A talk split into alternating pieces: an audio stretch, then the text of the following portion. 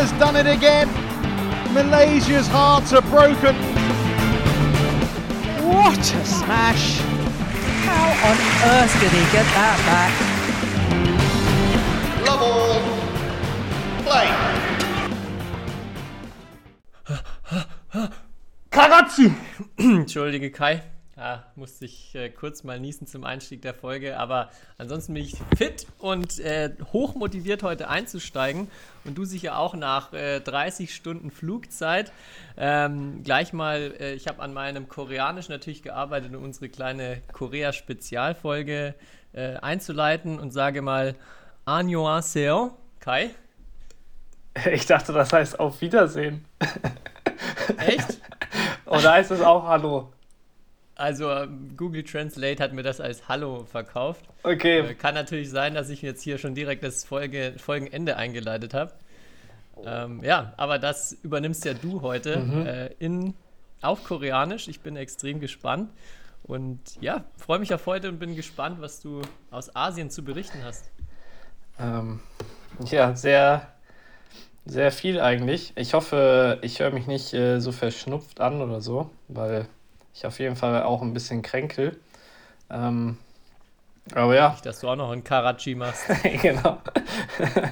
Also viel bessere Einleitung als heute hast du, glaube ich, selten, selten gemacht, Tobi. Ähm, nee, aber Korea, ich muss echt sagen, ich war ja nur ein paar Tage dort, aber äh, absolut schon eines meiner Lieblingsländer. Ähm, ja. Hm. Selten so nette Menschen gesehen. Es war 25 Grad, als ich hier heute in Mülheim auf, aus dem Zug ausgestiegen bin, bin ich erstmal vom Hagel komplett durchnässt worden. Äh, also das Wetter war in Korea auf jeden Fall auch deutlich, deutlich besser. Das Essen ist top. Vielleicht ein bisschen fleischlastig, aber äh, ging trotzdem. Ähm, ja, also äh, die Erfahrung war eigentlich super, außer dass die Anreise schon, glaube ich, die längste Anreise meines Lebens war, weil man dort von Seoul noch ungefähr sechs Stunden mit dem Bus fahren musste. Ähm, das heißt, äh, plus halt kam ein 10-Stunden-Flug und ein 6-Stunden-Flug. Ähm, ja, mit Umsteigezeit, da kannst du ja zusammenrechnen, wie lange man unterwegs ist, auf jeden Fall. Ähm, und mir sind ein paar sehr interessante Dinge aufgefallen in dem Land. Ähm, und ähm, ja, zum Beispiel haben die Asiaten ja allgemein, aber die Koreaner, glaube ich, im Speziellen äh, den Hang dazu, jeden Sitz, den es da gibt, also egal ob es der Toilettensitz ist, der Sitz im Zug, der Sitz im Bus, der Sitz im Auto, ist immer warm. Es gibt immer, es gibt immer Po-Heizung. Ähm, Uh, selbst in meinem Zwei-Sterne-Motel äh, gab es das. Ähm, dann das Essen auf der Autobahnraststätte ist überragend. Also ich habe noch nie so Autobahnraststätten gesehen wie in Korea. Da gab es so, keine Ahnung, 20, ähm, keine Ahnung, 20 Essensstände. Ähm, also wirklich überragend und äh, sehr, sehr lecker. Ähm, kein Vergleich auf jeden Fall zu deutschen ähm, Autobahnraststätten. Es hat so gewirkt, als würden die Leute extra da halten, um nur da essen zu gehen. Äh, weil da war es auch so voll. Ähm, ja, also ich habe ein paar außer, außerhalb vom Badminton sehr, sehr coole Erfahrungen gemacht da. Also bist wohl genährt und mit einem richtig warmen Hinterteil hier wieder in Deutschland angekommen. Auf jeden Fall. Ähm, aber du sagst es gerade, neben, neben den äh, 100 Stunden Reise hast du ja auch noch 39 Minuten Badminton gespielt dort. Ja, Berichte mal gegen äh, einen anderen, äh, einen jungen Koreaner. so jung, Oder ich weiß nicht, ob es ein junger, junger Koreaner war, aber auf jeden Fall einer, den man noch nicht, nicht wirklich kannte. Wie war dein Spiel so? du kennst den nicht, Tobi, vielleicht. Aber Entschuldigung, ja. nee, der war, aber der war tatsächlich, glaube ich, äh, vor zwei Jahren in Korea sogar im Finale. Ähm, also schlecht ist er nicht, aber Bei Korea Open. ich glaube Korea Masters. Ähm, aber Okay, es ist krass. ja vergleichbar. Ähm, nee, der war schon nicht schlecht, ähm, aber ja, ich war schon ein bisschen gehandicapt durch meine hoffentlich Erkältung. Ähm, und ja, habe jetzt wie, wie die Tage davor oder wie in Orléans eigentlich auch nicht mehr zu meinem Bestes Badminton gezeigt. Deswegen ähm, ja, habe ich lieber mich auf die positiven Dinge neben dem Badminton in meiner Analyse äh, ja, konzentriert. Okay. Ja, sonst auch aus spielerischer Sicht irgendwas, was du äh, vielleicht noch berichten kannst, was ich ganz spannend fand, dass Leon Dare wieder am Start war. Mhm.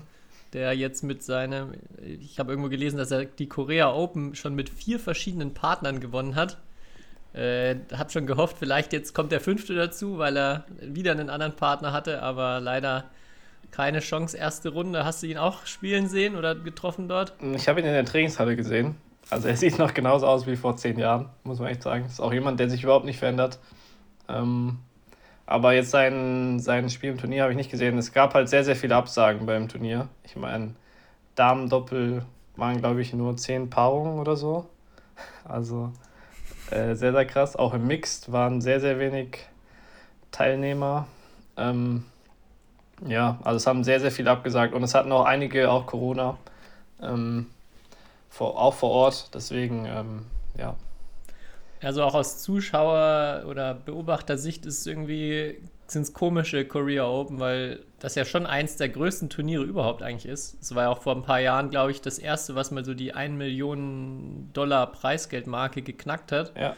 Und ja, wie du schon sagst, irgendwie, das auch jetzt wahrscheinlich durch, bedingt durch die vielen Turniere, die halt davor waren, die vielen Absagen, plätschert das so gerade für mich zumindest äh, ein bisschen, bisschen dahin oder nebenher.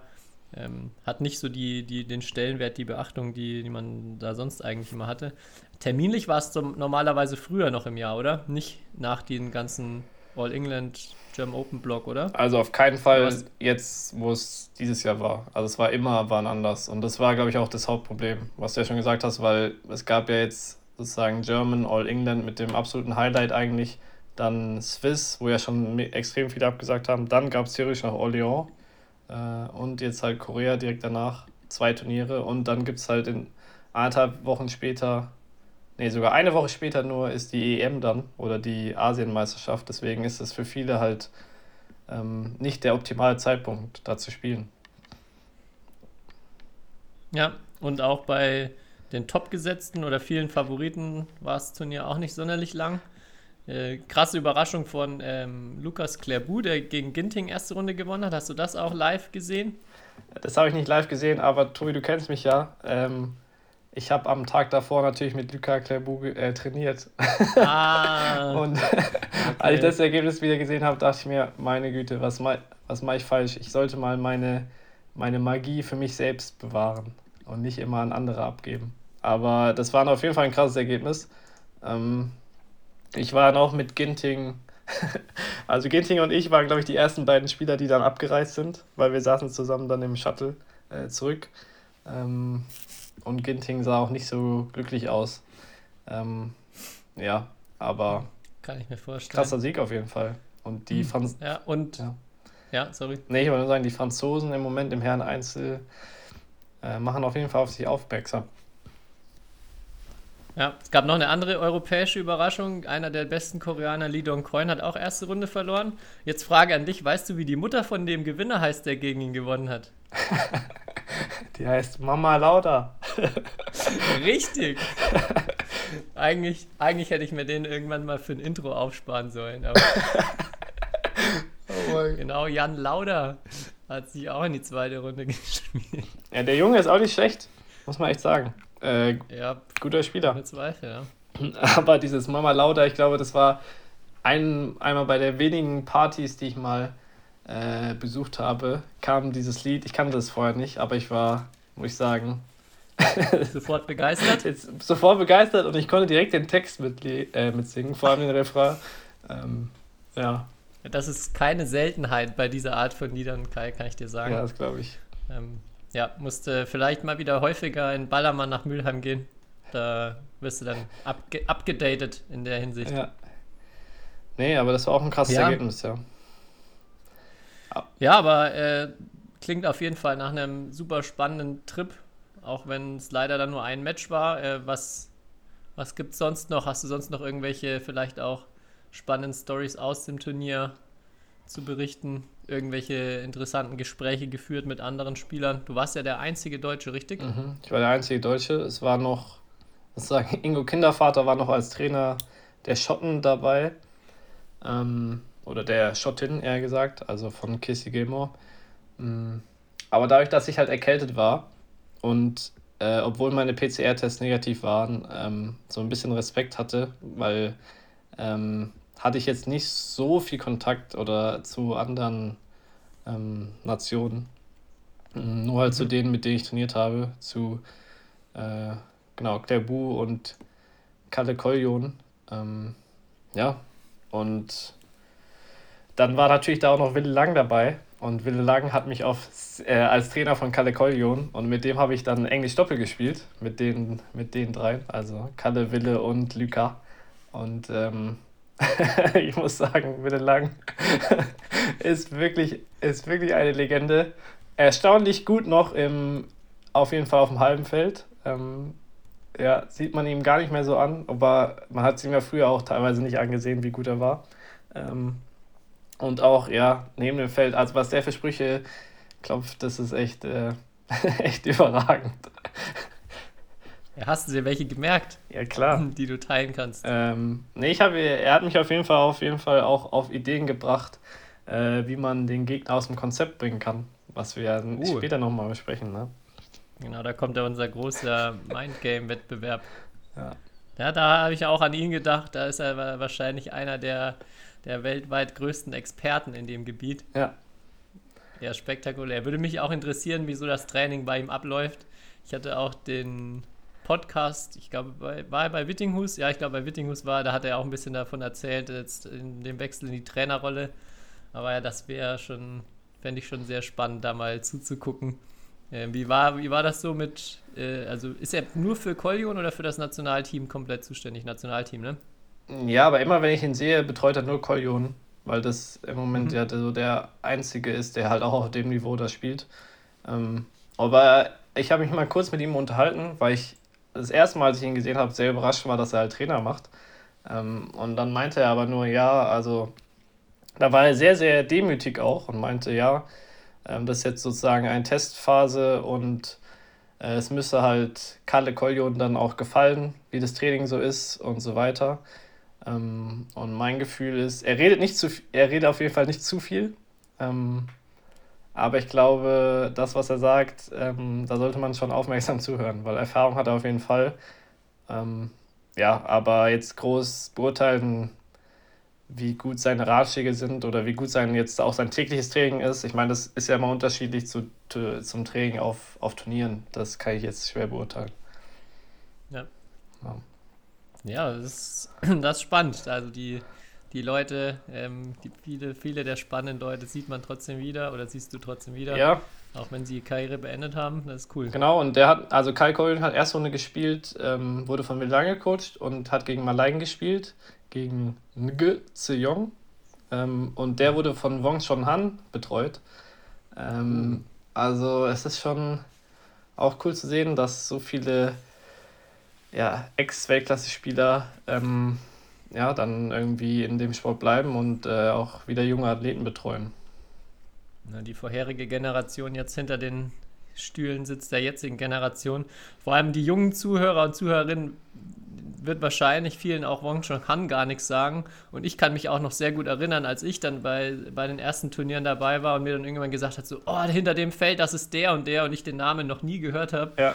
Also man äh, ja jetzt endlich auch mal die Leute kennt, die dann eine, auf den Coachingstühlen sitzen und auch ähm, ja, den früher mal beim Badminton oder zumindest im Video zugeguckt hat, bewundert hat. Das ist ganz spannend. Ja, auf jeden Fall. Ähm, ich habe den damals einmal gegen Marc Zwiebler noch live spielen sehen in der Bundesliga.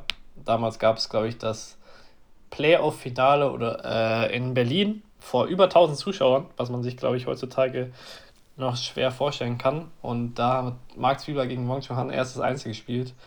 Ähm, und Wong Chong Han war auf jeden Fall äh, sehr, sehr stark. Konnte auf jeden Fall Badminton spielen, ja. Ja, und da hatte ich, da habe ich zum ersten Mal nämlich mit Marc Zwiebler gesprochen, weil ich war, da war nämlich auch deutsche Jugendmannschaftsmeisterschaft äh, während des Turniers. Und ich weiß nicht, habe ich die Geschichte schon mal erzählt, dass ich dann äh, mit einer Teamkollegin, die unbedingt ein Autogramm von Marc Zwiebler haben wollte, ähm, weil er ja so gut spielt und auch noch so toll aussieht, ähm, sind wir dann da, nach dem Spiel hin und dann ähm, ja, ist sie so zu ihm hin und meinte so, ja, kriege ich ein Autogramm von dir? Und er so, ja, wo, wohin denn? Und hat, dann hat sie ihm halt ihre Handtasche hingehalten. Und dann meinte er so, dann meinte Marc so, boah, auf die Longchamp. Und, und dann war sie total begeistert, dass er sich auch noch mit Handtaschen auskannte. Also, also da war direkt, äh, direkt ja, Liebe im Spiel danach. Ähm, das war auf jeden Kam Fall. direkt der Heiratsantrag Ja, von ihr. da, das war auf jeden Fall der erste Eindruck oder auch das erste Gespräch, was ich so richtig mit Marc Zübler hatte. Ähm, und, oder wo ich dabei war. Und da habe ich direkt gemerkt, man muss auch äh, sich eine Expertise neben dem Badminton aufbauen, um die, um die Frauen zu beeindrucken. Rei reicht nicht nur gut zu spielen. Ich habe noch, was mir jetzt gerade eingefallen ist, was auch viele Themen gerade hier zusammenbringt, bezüglich so Trainer, ehemalige Spieler, also ehemalige Spieler, die Trainer werden. Das erste Mal, dass ich da einen gekannt habe, war ähm, bei German Junior, wo mich dann auch äh, Michael Fuchs war, glaube ich, dass der dann darauf hingewiesen hat, dass ähm, bei den Koreanern als Coach äh, Sean Seung-mo äh, hinter dem Feld saß, der Vielleicht erinnern sich ein paar daran, gegen Taufik Hidayat Olympiafinale. Das war so eins der ersten Spiele, glaube ich, die ich im Fernsehen gesehen habe. Äh, damals verloren hat in Athen, Athen, ja. 2-4. ja. Ja. Und ähm, Michael Fuchs meinen, hatten mit den Worten gesagt: Oh, Michi Schumacher ist jetzt als Coach bei den Koreanern dabei, weil das sein Spitzname war und jeder. Jeder, der ähm, mal einfach googelt, wie, wie Sean Seung-mo, beziehungsweise wie sein Kinn geformt ist, wird, die, wird den Vergleich verstehen. Das fand ich auch lustig, das hat sich auch eingebrannt. Der koreanische Michi Schumacher, der dann da als Coach aktiv war. Ich weiß nicht, ob er immer noch dabei ist. Boah, ich glaube nicht. Ich glaube, die, also die Koreaner im Einzel zumindest haben sie einen jüngeren Coach. Irgendwie. Okay, Ja. aber dem, dem würde man, auch wenn viele Koreaner, muss ich gestehen, für mich sehr ähnlich aussehen, der ist auch einer, den man aufgrund des markanten Kinns gut erkennen könnte. Das stimmt, das ist schon sehr, sehr markant. Ja, ich habe auch noch was aus Korea tatsächlich mitgebracht. Es ist wirklich großer Korea-Thementag. Ähm, und mich, ich habe wieder äh, Studien, ein Studienupdate gekriegt, was so in der Welt des Badmintons in, an wissenschaftlichen Arbeiten veröffentlicht wurde. Und ähm, es kam, gab eine Studie aus Korea zu dem dortigen Nachwuchsteam, wo ich glaube knapp 50 äh, Nachwuchsnationalspieler oder Jugendspieler in verschiedenen Tests überprüft wurden und man dann verglichen hat, ähm, ja, wie, wie sind Unterschiede zwischen Einzelspielern, Doppelspielern, äh, Männern, äh, Männern, Frauen. Und ähm, ja, fand ich ganz spannend. Ich kann mal so kurz die, die Haupt-Takeaways äh, zusammenfassen. Also bei den Herren ähm, waren die Einzelspieler erstmal vom Gewicht her deutlich leichter und waren auf 20 Meter Sprint, war zum Beispiel eins deutlich schneller als die äh, Herren Doppelspieler waren dafür ähm, langsamer bei so Sides, so einen Sidestep-Test, wo es um seitliches Bewegen geht. Und auch im Griffkrafttest waren die Herren Doppelspieler, also schon in der, im Jugendbereich deutlich besser als die Einzelspieler. Griffkraft. Also erstmal auch Sachen, ja, wie, wie haben die das denn gemessen? die Griffkraft, Ja. ja. das gibt's, da gibt es so ein, ja, so ein, quasi wie so ein Dicke von einem Schlägergriff ungefähr, den du halt zusammendrücken kannst und dann äh, wird das elektronisch gemessen, wie viel Kraft du da erzeugen kannst. Das ist sogar auch bei der, der DBV hat ja auch so eine Testbatterie für die, äh, fürs äh, Nachwuchs, also für die, ähm, für die Kader, äh, Kaderathleten, der jährlich durchgeführt wird. Da ist das unter anderem auch mit dabei Okay. dass man diesen Griffkrafttest dabei hat, neben vielen Klassikern, Spr Sprünge, Sprinttests und so weiter. Ja, krass. Genau, also erstmal, ähm, ja, irgendwo auch, also zeigt die Disziplin auch oder die, die, die Disziplinspezifik ein bisschen wieder, dass das auch im Jugendbereich dann schon sich so ausprägt. Die Doppelspieler können sich sehr schnell seitlich oder schneller seitlich bewegen, ähm, haben mehr Power in, der, in den Fingern, vor allem wahrscheinlich halt durch so den, den Übergang, Drive-Bereich, viele kurze, kürzere Bewegungen, Schlagbewegungen, viel mehr Power aus Finger-Unterarm. Und ja, Männer, äh, Herren Einzelspieler leichter, schneller auf 20 Meter Sprint, spricht vielleicht ein bisschen dafür, dass sie halt dann auch die längeren Wege mal vom, vom Hinterfeld ans Netz auch besser abdecken Die können. 20 Meter, ja. Ja, das ist immer die Frage auch bei diesen Tests, wie, wie groß dann auch äh, der Übertrag ist. Aber das aus meiner Sicht erstmal irgendwie nicht verwunderlich oder, oder zeigt das ein bisschen. Ja. Was ich dann richtig spannend fand, ist, dass es bei den Damen keinerlei signifikante Unterschiede gab. Also Damen-Einzel, Damen-Doppel war nichts zu erkennen bei, den, bei allen Tests, dass es irgendwelche Unterschiede geben würde. Willst du mir jetzt wieder Fallen stellen, dass ich über was Kritisches über Damendoppel sage? Weil das habe ich ja, äh, damit habe ich ja aufgehört. Ähm, aber trotzdem muss man ja sagen, dass Damen-Doppel und Damen-Einzel einfach mehr Ähnlichkeiten hat als Herren-Doppel und Herren-Einzel. Also ich glaube, das ist ja nicht von der Hand zu weisen. Und ich glaube, es gibt oder gäbe sehr viele sehr, sehr gute Damen-Einzelspielerinnen, die wirklich auch direkt ziemlich gut im Damen-Doppel wären. Ähm, vielleicht jetzt nicht ab, also Top 10, aber so alles, was dahinter vielleicht ist. Ähm, ja, und ich glaube, dass im Herrendoppel schon nochmal, äh, ja, einfach ein bisschen, die Unterschiede sind einfach größer. Da müsste man sich, glaube ich, mehr anpassen. Ja, wir haben ja bei German Open auch das Doppelfinale, beim Damen-Doppelfinale zugeguckt. Und wenn man gesehen hat, dass die Stohe war, da ja äh, irgendwann angefangen haben, jeden Aufschlag einfach nur rauszuheben und jeden Ball lang zu spielen. Und dadurch ja quasi diese Aufschlagssituation, der ja eigentlich immer so viel Bedeutung zukommt und es da oft darum geht, ja, man möchte da sich den hohen Ball erarbeiten, möchte gut aufschlagen, gut annehmen.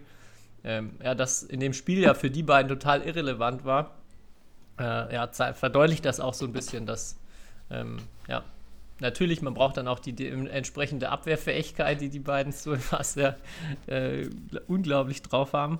Aber ja, viel mehr noch irgendwie Athletik, auch ähm, da im Einzelbereich andere Ballwechsel als im Herren-Einzel nochmal. Hm. Ja, aber. Genau, aber auch da bei der A-Trainer-Ausbildung ähm, warst du ja auch in Mülheim dann als Teilnehmer mit dabei wieder, wo ihr auch Spiele analysiert habt. Und eine von euren Aufgaben war ja, einen Vergleich, einen kurzen Vergleich zu ziehen. Wo liegen die Unterschiede im Herren-Einzel und im Damen-Einzel? Mhm. Ähm, wo übrigens super viele coole so Tabellen rausgekommen sind, ähm, wo das, finde ich, nochmal schön auf den Punkt gebracht wurde, wie unterscheiden sich so die Ballwechsel äh, wie unterscheiden sich die Schläge, die im Einzel und im, äh, im Einzel bei den Herren und Damen genutzt werden, im absoluten Top-Bereich.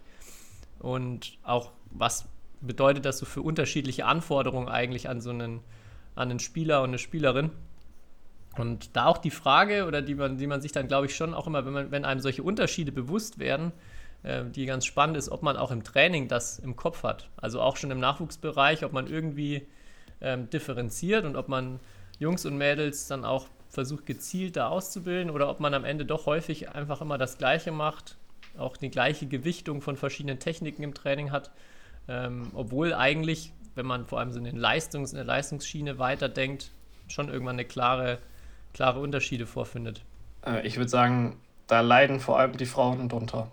Ähm, wie, in, ähm, wie in Paarbereichen, weil ich glaube schon, dass das Training eher männlich äh, sozusagen auf, eher aufs, aufs männliche Badminton ausgerichtet ist. Also so war es zumindest in meiner Jugend. Ich weiß nicht, ob sich das irgendwie geändert hat. Und ich glaube, da wurde jetzt nicht, also gar nicht bei Belastungen oder sonst was sowieso nicht irgendwie unterschieden eigentlich.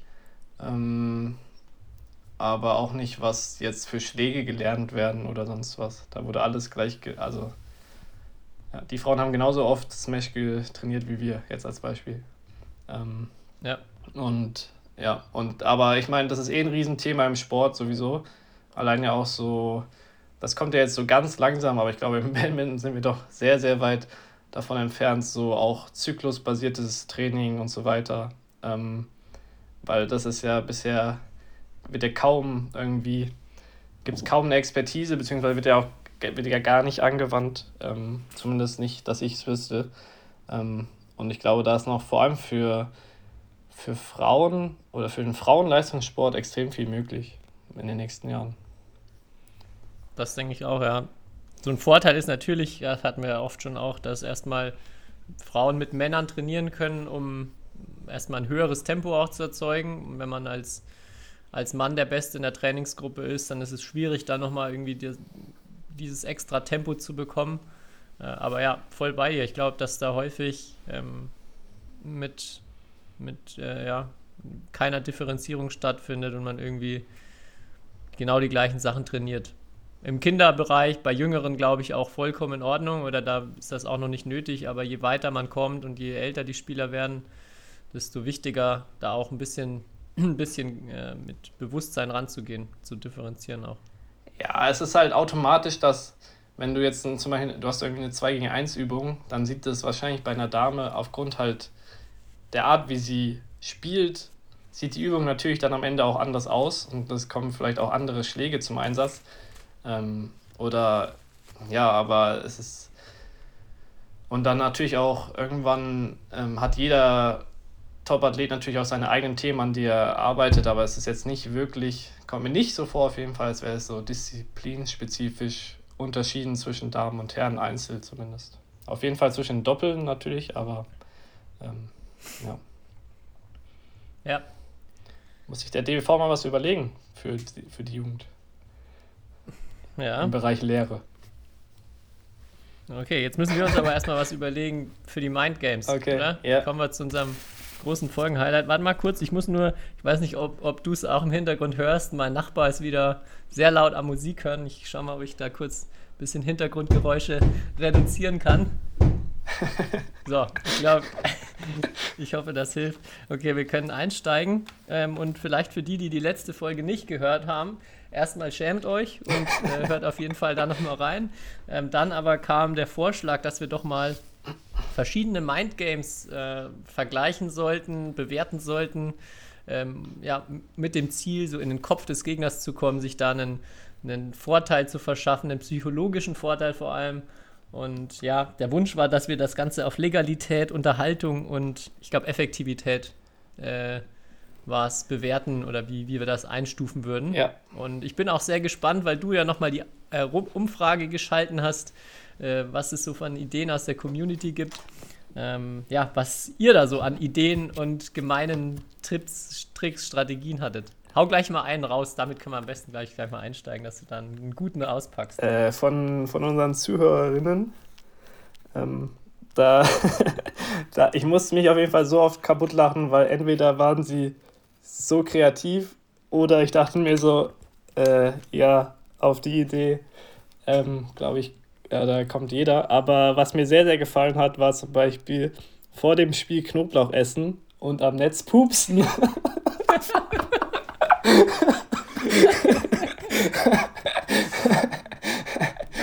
Das ist, das ist auf jeden Fall gut. Aber das kann man erstmal sagen, Legalität, eine klare 10 von 10. Da gibt keine, bin ich mir sicher, keine Regel, die das verbietet. Ja. Ähm, Unterhaltungswert würde ich auch sehr hoch einstufen. Also zumindest äh, von der Außenperspektive, wenn man vielleicht auch nicht direkt in der ersten Reihe am Feld sitzt. Ja. Ähm, Effektivität, ja, kann ich mir schon vorstellen, dass man erstmal so die ersten paar Ballwechsel durchaus für Irritation sorgen kann. Ich glaube, so eine Langzeitwirkung im Spiel, weiß ich nicht, ob es die hat, aber ähm, erstmal könnte das durchaus doch, äh, könnte man es schon schaffen, in den Kopf vom Gegner reinzukommen. Mm, Am Anfang auf jeden Fall auch, ja. Äh, auf jeden Fall für abstoßend irgendwie zu wirken. Ja. Ich glaube halt, der, der Knoblauch, der hat halt wirklich nicht so die Reichweite, um da übers Netz hin, äh, hinweg drüber zu kommen. Vielleicht dann nur bei der Wahl mal kurz effektiv. Aber diesen, diese Strategie mit dem, ähm, vielleicht sogar, dass man, äh, dass man noch was Aggressiveres wählt, wie vielleicht ganz viel Sauerkraut und Hefeteig, äh, äh, Hefeteig und so weiter. Und dann ganz gezielt nochmal auf der, auf der Feldseite vor der Wahl einziehen lässt und dann die andere Feldseite nehmen. Also ich glaube, das ist schon oft vorgekommen. Aber, aber somit richtig mit System Okay, ja. vielleicht. Ja, aber es war auf jeden Fall ein sehr guter, Ich meine, sehr guter da Vorschlag. muss natürlich, das muss man gut planen, weil da muss natürlich die Ernährung und alles Mögliche vor dem Spiel darauf abgestimmt werden. Ja. Und ich glaube, die meisten anderen Sachen, die sind, sind nicht, äh, bedienen andere Sinne, aber gut, dass wir auch was haben, um über den Geruchssinn in den Kopf des Gegners zu kommen. Ja. Gut, dann würde ich mal bei mir loslegen. Ich habe auch, ach, aber auch zwei, also wir haben gesagt, wir suchen uns mal zwei Sachen aus, äh, drei Sachen aus. Ich habe auch zwei absolute Standardsachen, aber über die man, glaube ich, ganz gut sprechen kann, die vielleicht auch ähm, ja, für jedes Spiellevel relevant sind. Und steig einfach mal ein mit dem klassischen Schreien. Also einfach, äh, wie man Punkte, Punkte zelebriert. Ähm, weil ich glaube, dass da wirklich sehr viel möglich ist. Und auch äh, möglich ist, äh, um Spieler und Gegnern ein ganzes Spiel lang durchgängig auf den Sack zu gehen und sie wirklich zur Weißglut zu treiben. Ähm. Ich glaube, ein Beispiel ist ja natürlich Carolina Marin, die zum einen selber von ihrem Schrein profitiert, aber auch selbst eine, glaube ich, erhebliche Anzahl an Weltklasse-Spielerinnen äh, richtig Schwierigkeiten damit haben, was sie da macht und wie sie äh, Punkte zelebriert. Ähm, aber ich glaube, dass der Effekt von Schreien, auch wenn man es so in dem Ausmaße betreibt, so in so einer äh, Bezirksklasse oder in unteren Ligen nochmal natürlich viel größer wird. Äh, weil da wird sich natürlich dann schon äh, deutlich früher auch über mehr beschwert. Äh, auf jeden Fall. Und da habe ich ein passendes Video vor zwei Tagen zu gesehen, das mega, wirklich mega gut gemacht ist. Und zwar, das heißt, kann man auf YouTube sich anschauen und das sind die äh, Three Most Controversial Badminton Matches of 2021.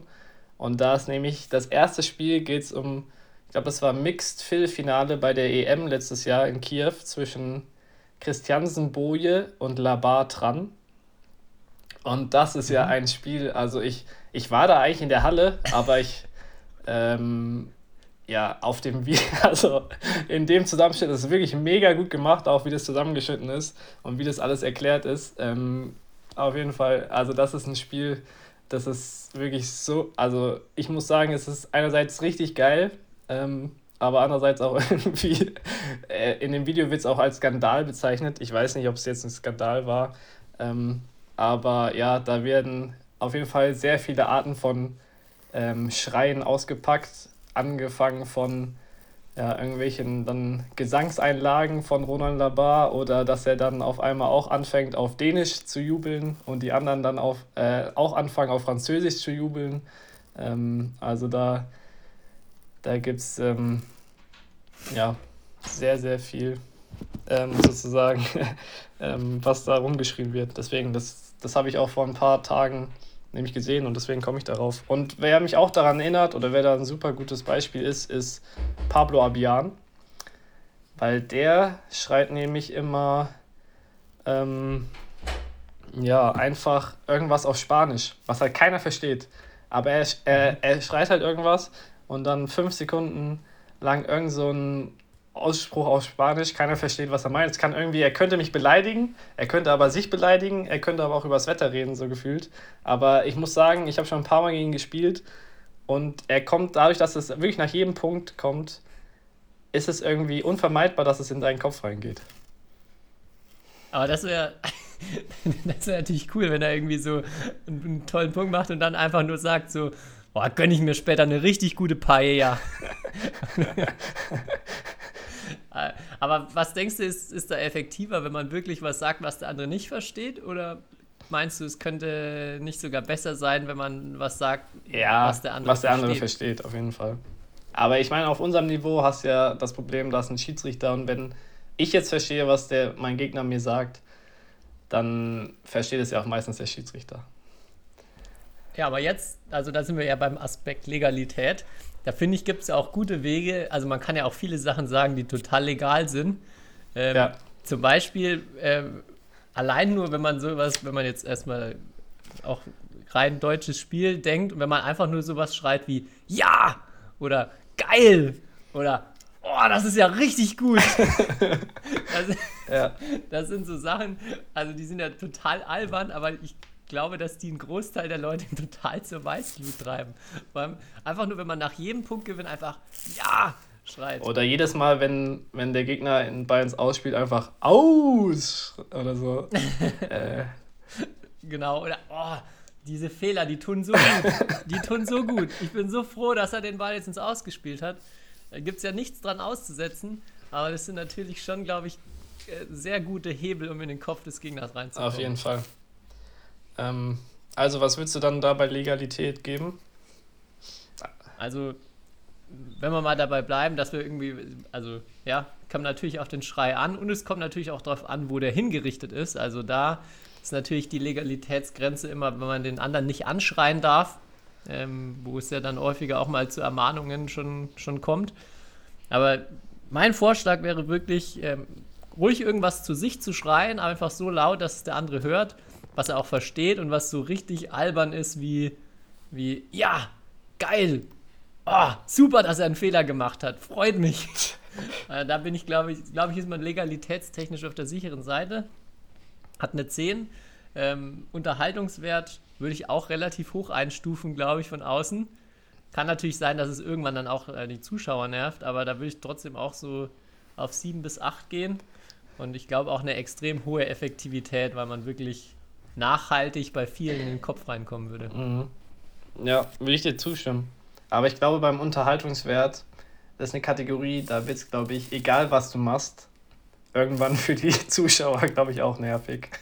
Also da kann ich mir kaum eine Aktion vorstellen, ähm, die sozusagen nicht, wenn du sie andauernd machst, ähm, auch für ein, ja, die Gegner oder die Zuschauer nervt. Deswegen ist es eine was schwer, da 10 von 10 zu bekommen. Ja, was, aber, was vielleicht auch lustig wäre, wäre so richtig, richtig monoton und gelangweilt so Yippie zu sagen nach jedem Punkt. Also irgendwas, was einfach total irritierend ist und äh, ja, glaube ich, das ist wahrscheinlich eine der effektivsten Sachen, die man machen kann. Ja. Und natürlich bei null beide anfangen. Am besten schon, wenn man die Wahl gewinnt. Am besten schon, wenn man, wenn man Münzwurf gewinnt, da ein erstes Zeichen setzen. Ähm, ja, glaube, kann, kann durchaus Spiele für sich äh, für einen entscheiden, wenn man das macht. Ja, eigentlich am besten auch, wenn der Gegner dann sozusagen, wenn der Gegner die Wahl hat und sagt, er nimmt Aufschlag und dann machst du so, yes! Oder sowas. da kannst du schon eigentlich ja. loslegen. Ähm, Okay, was hast du auf, dem, auf deiner Mindgame-Liste? Ich habe, äh, ich glaube, das ist eher was auch für die unteren Ligen. Das klappt im Moment auch leider aufgrund von Corona, glaube ich, nicht so gut, aber grundsätzlich ähm, gibt es ja eigentlich vor dem Spiel ein Handshake. Und ich hatte überlegt halt, ähm, beziehungsweise auch die Nachricht, ich glaube, es gab es auch als Vorschlag, aber ähm, dass man sich halt seine Hand vorher mit etwas sehr Unangenehmem einreibt äh, mit dem man dann halt seinem Gegner die Hand gibt. Äh, und der das dann natürlich auch sozusagen merkt. Mhm. Dann, Vielleicht noch lustiger wäre so ein, so ein Elektroschocker. ja, okay. Das wäre aber Legalität dann schon ein bisschen man, niedriger. Da müssen wir, glaube ich, legalitätstechnisch aufpassen, ja, aber lustig. Also, das hätte für mich auf jeden Fall einen großen Unterhaltungswert. Das wäre, glaube ich, eine klare 10 von 10, weil man da natürlich als Zuschauer auch äh, definitiv was mitbekommt. Bei dem, äh, wenn jetzt irgendwas eklig riechendes oder so weiter oder irgendeine Flüssigkeit, das kriegst du nicht mit als Zuschauer. Für den ja. Zuschauer halt schwieriger. Also da würde ich, da ist der Unterhaltungswert natürlich dann eher, eher tiefer unten anzusiedeln. Aber jetzt mal angenommen, ich würde mir irgendwas an die Hand schmieren und dir dann die Hand geben. Würdest du mich darauf ansprechen? Oder was würdest, wie würdest du reagieren? Also ich meine, du, man kann sich ja nicht einfach so mit sich machen lassen, oder? Also. Ja, also schwierig. Ich, ich denke auch gerade so an, dass man so irgendwie so Tigerbalsam oder. Ja, eben, was so brennt. Was so richtig, ja. wenn man sich dann, dann kurz danach mal dann ins Gesicht langt, schon richtig problematisch werden kann. Das äh, stelle ich mir zum Beispiel äh, vielleicht effektiv vor. Ich weiß nicht, ob man da was sagen würde. Ja. Ich glaube, man würde sich eher was denken, also man würde schon in den Kopf reinkommen. Ähm, ja, von daher da Effektivität, je nach natürlich äh, Sache, die man da sich in die Hand reinschmiert, unterschiedlich effektiv. Ja, sehe aber noch nicht so, dass das das ganze Spiel äh, umdrehen kann. Nee, das ganze Spiel nicht. Aber es kann dir, glaube ich, auch den entscheidenden, schon von Anfang an den entscheidenden Vorsprung sozusagen äh, geben. Ja, kann, kann sein. Manchmal ist es halt dieser, ja, oder was richtig rutschiges, glitschiges, dass man den Schläger gar nicht mehr halten kann. Ja, gut, du, musst, du hast das halt selber auch an der Hand, ne? Also, das ist jetzt natürlich vielleicht der Pro-Tipp für alle Linkshänder, die ja sehr häufig gegen Rechtshänder spielen und dementsprechend dann einfach die rechte Hand problemlos nutzen können fürs, äh, fürs Handgeben, für den Handshake und gar keinen Nachteil haben, weil sie den Schläger in der linken Hand haben. Ja. Also das dann auch nochmal mit zu bedenken. Ja. Ich weiß nicht, läuft die äh, Badminton-Saison noch in den unteren Ligen? Weil sonst haben wir ab nächster Woche auf jeden Fall deutlich mehr Einträge bei Turnier.de. Was war das passiert?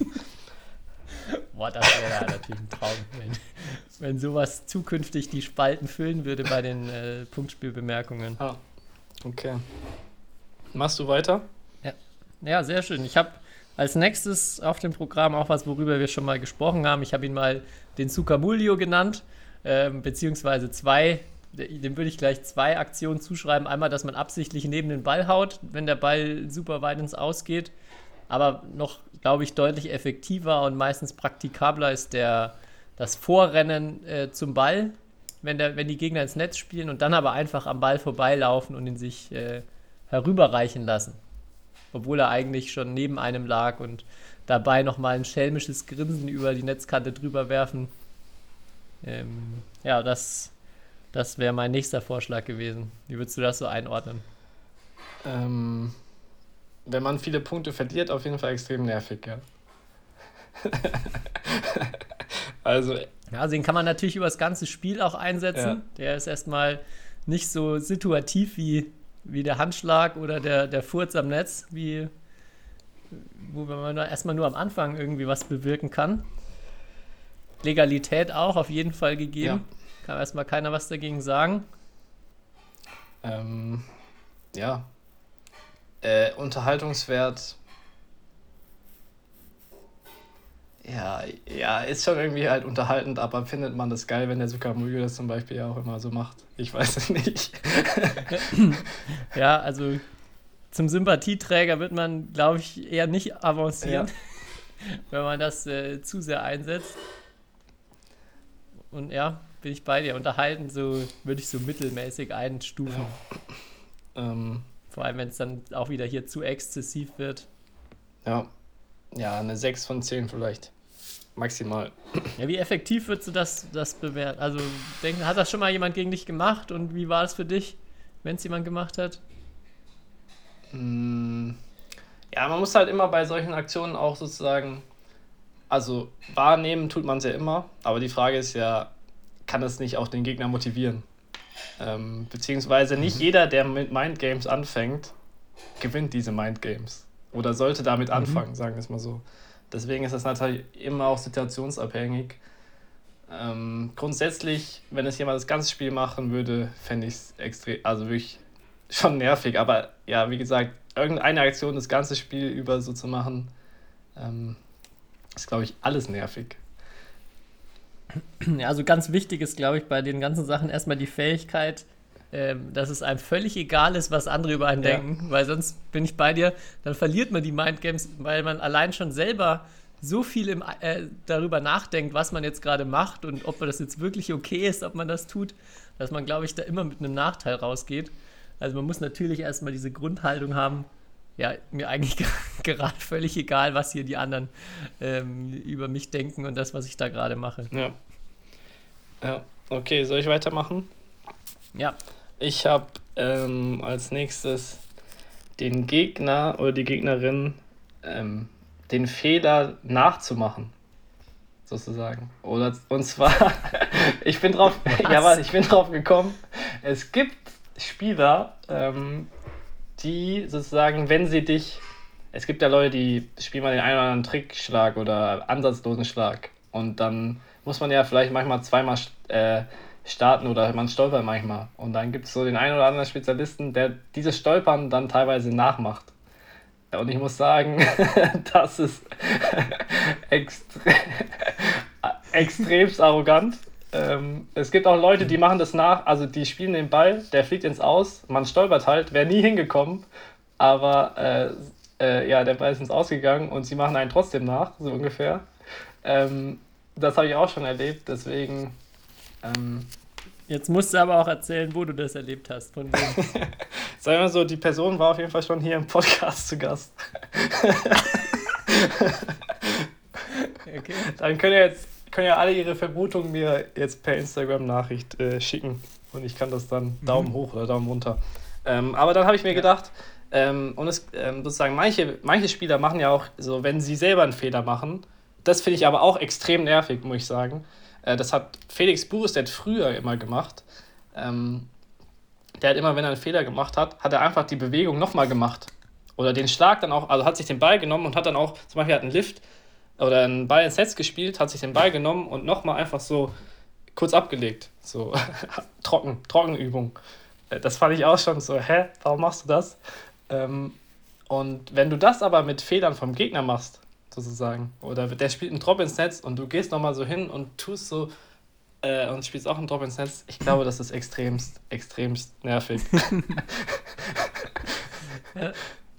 was, was vielleicht auch richtig, richtig gut wäre, wäre dann einfach, wenn der andere einen Fehler macht, ihm so einen Tipp zu geben. So, ja, versuch beim nächsten den ein bisschen höher zu nehmen. Dann geht er auch rüber. Dann schaffst du das beim nächsten Mal. Ja. Ich glaube, ich glaub, damit kann man auch im richtigen Moment den Gegner sehr, sehr triggern und äh, ihn, glaube ich, aus dem Konzept bringen. Ja, genauso wie du sagst, uh, schade, aber der war knapp im Aus. ja. ja. Der nächste, der nächste klappt. Ja. Ähm, aber ich würde sagen, Legalität ist auf jeden Fall. also ich wüsste nicht, warum das nicht, also warum das verboten sein sollte. Ähm, und der Unterhaltungswert ist, ja, weiß ich nicht. Könnte auch gegeben sein, je nachdem, wie gut auch die schauspielerischen Fähigkeiten sind. Mhm. Ja, glaube ich auch. Also könnte, könnte durchaus auch eine, eine solide Technik sein. Habe ich noch nie probiert oder auch noch nie beobachtet.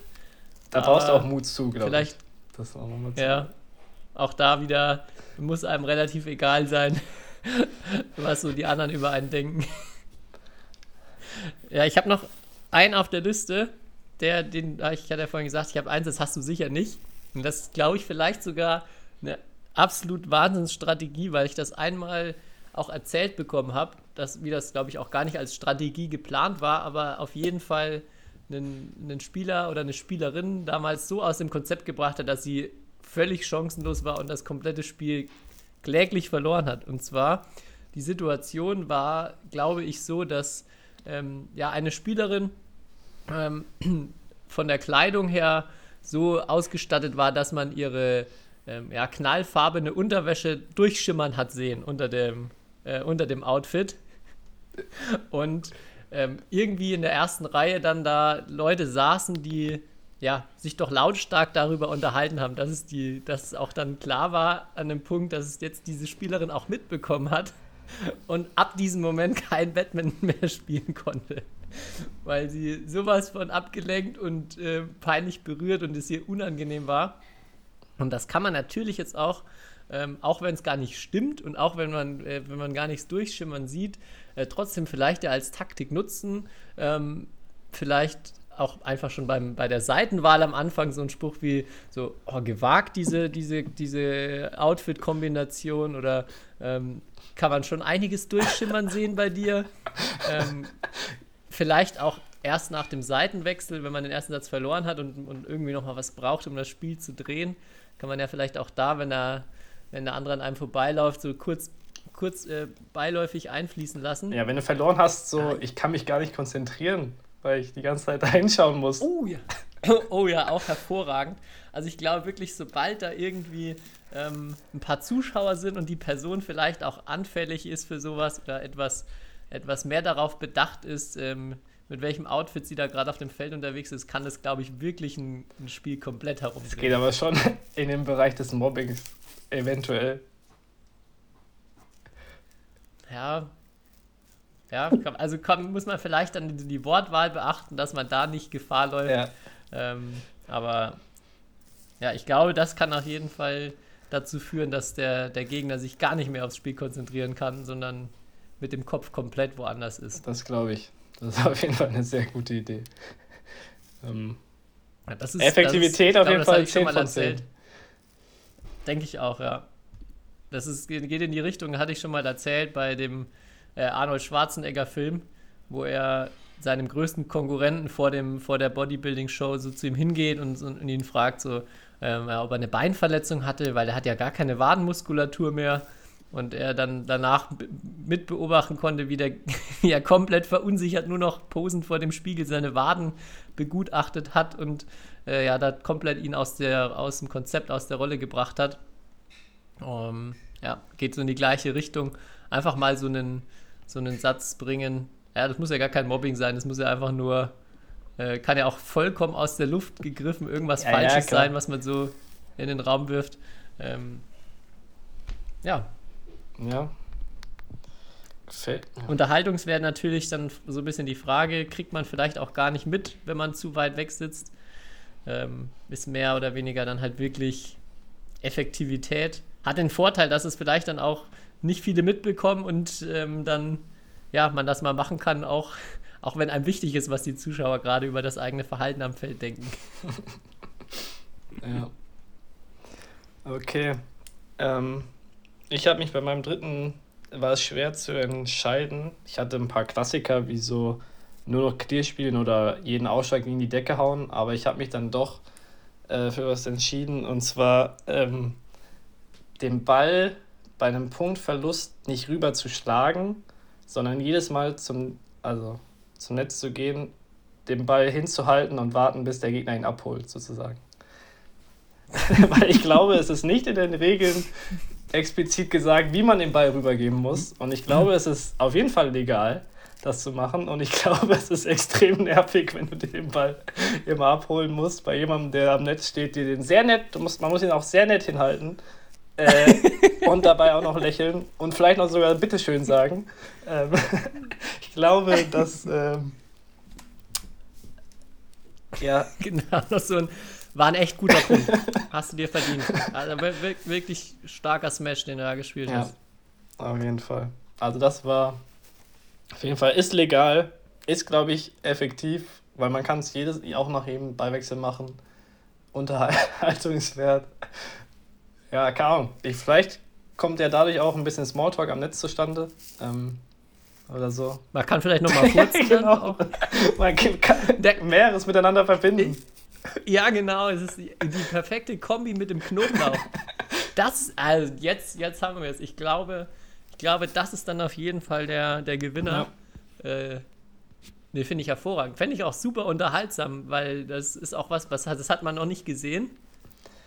Ähm, ja, ich kann mir vorstellen, da würde es mich jetzt mal so auch interessieren, wenn wir äh, generell auch Schiedsrichter und Schiedsrichterinnen haben, die uns zuhören, da mal Feedback zu bekommen, ob sie da irgendwann intervenieren würden oder ob es da irgendwie Regeln äh, in der Richtung gibt, die ja, die dann sagen, das verzögert das Spiel unnötig oder es ist also zu allen Sachen, die wir gerade besprochen haben, gerne hier nochmal Bezug nehmen und sagen, ähm, dass da doch vielleicht Legalitätsprobleme vorliegen, die wir jetzt noch nicht auf dem Schirm hatten. Ich glaube, mit allen Sachen, die wir gesagt haben, wenn du es das ganze Spiel über machst, kriegst du ein Legalitätsproblem, wenn da ein Schiedsrichter dabei ist, ehrlich gesagt. Also würde mich wundern, wenn der das hier. Also, aber gut. Ähm, weil ich habe ich hab mir das nämlich nur überlegt, weil ich habe früher immer ein bisschen Ärger bekommen von Schiedsrichtern, wenn ich nicht den Ball rübergespielt habe und den Gegner dabei angeschaut habe. Man darf ihn nämlich nicht, du darfst ihn nämlich nicht so hinterm Rücken so bisschen gefrustet so einfach irgendwo hin auf die andere Seite hauen, sondern man muss ihn ja nett rüberspielen. Da dachte ich mir so, wenn man ihn nett Mhm. rüberspielen soll, kann man es ja auch nett übergeben. Aber gut. Das ist echt also wirklich eine hervorragende Idee. Ja. Ja. Wahrscheinlich sind, wurden alle diese Tricks schon tausendfach in der Bezirksliga äh, C im, irgendwo durchgeführt.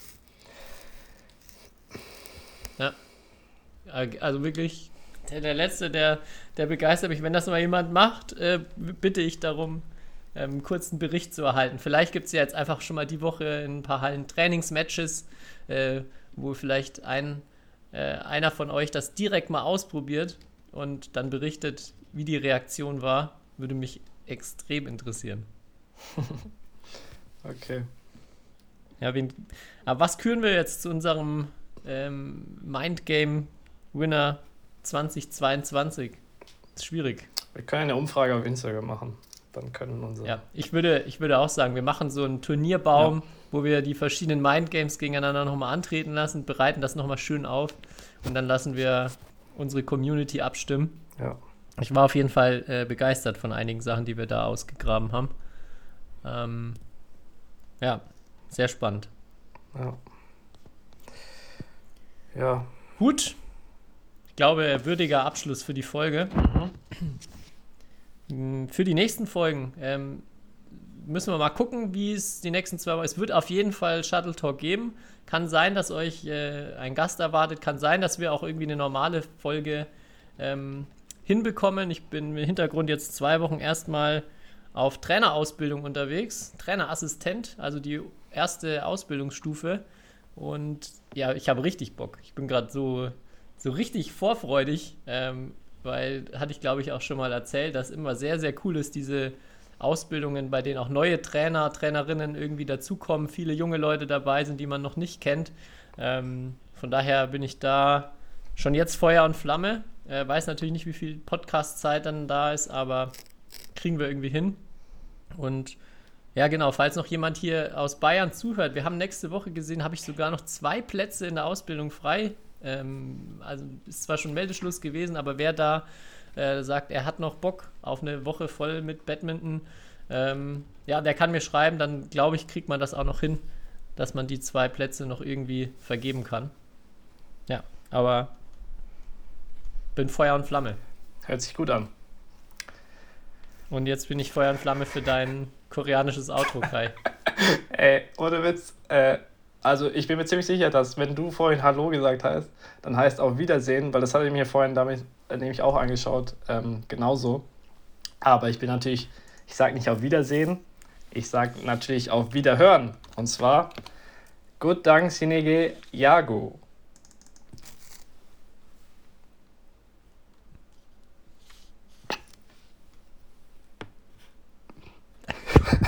Kommt da noch was? Ich dachte, du machst jetzt nochmal auf Koreanisch eine kleine Folgenzusammenfassung und gehst nochmal ein bisschen mehr, mehr auf alle Shuttle Talk-Fans da draußen ein. Genau, genau. Genau. Ich bin. Also du hast so viele Stunden Flug- und Buszeit, Kai. Da will ich wirklich ein bisschen mehr von dir erwarten. Ich lasse das jetzt nochmal, weil es das erste Mal war, durchgehen. Aber wenn du das nächste, dann, nächste Mal dann äh, Aus Deutschland. in Kambodscha unterwegs bist, dann erwarte ich da doch ein bisschen mehr Performance und äh, ja, nicht so, so ein Abspeisen mit einem, einem halb, halb schlecht ausgesprochenen Wörtchen hier, was wahrscheinlich dann am Ende Hallo bedeutet. Ja, ja. Okay. Gut, Ich dann äh, schöne Woche euch allen ähm, und ja, guten Start in die Osterferien. Bis zum nächsten Mal. Ich kann Ihnen auch sagen, was Brot heißt. Das heißt nämlich Bang. Ja, das, das auf jeden Das Fall. heißt ja. Bang. Was? Bang. Es wird P-P-A-N-G geschrieben. Aber Doppel-P ist anscheinend ein B. Und ich kann dir sagen, was Sojamilch heißt. Duchu. Duchu-Milch. Also Duchu heißt Soja. Ey, warum hast du das jetzt nicht alles in dein Outro eingebaut? Ja. Und jetzt, jetzt muss man jetzt so häppchenweise hier aus dir herauspressen. Ja, weil du mich jetzt hier hart, Also- so hart kritisiert hast. Ja. Also, also komm aus Tschüss und Soja und Brot kann man doch wirklich ein gutes Outro machen. ja, genau. äh, irgendwas wusste ich noch, aber ja. Im, bis zum nächsten Jahr Wahrscheinlich, in Korea. wasch- ja, wahrscheinlich schreiben uns jetzt Koreaner, dass wir irgendwie nur gesagt haben, Schwein, Kopf und was auch immer. Also irgendwie alles komplett wild. Aber ja, mal gucken. Kai wird sich nächstes Mal mehr Mühe geben. Okay. Ich werde ihm Druck machen. Ja. Macht er. Tschüss. Ciao.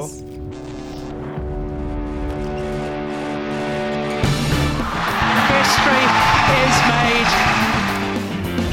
Lindan has done it again.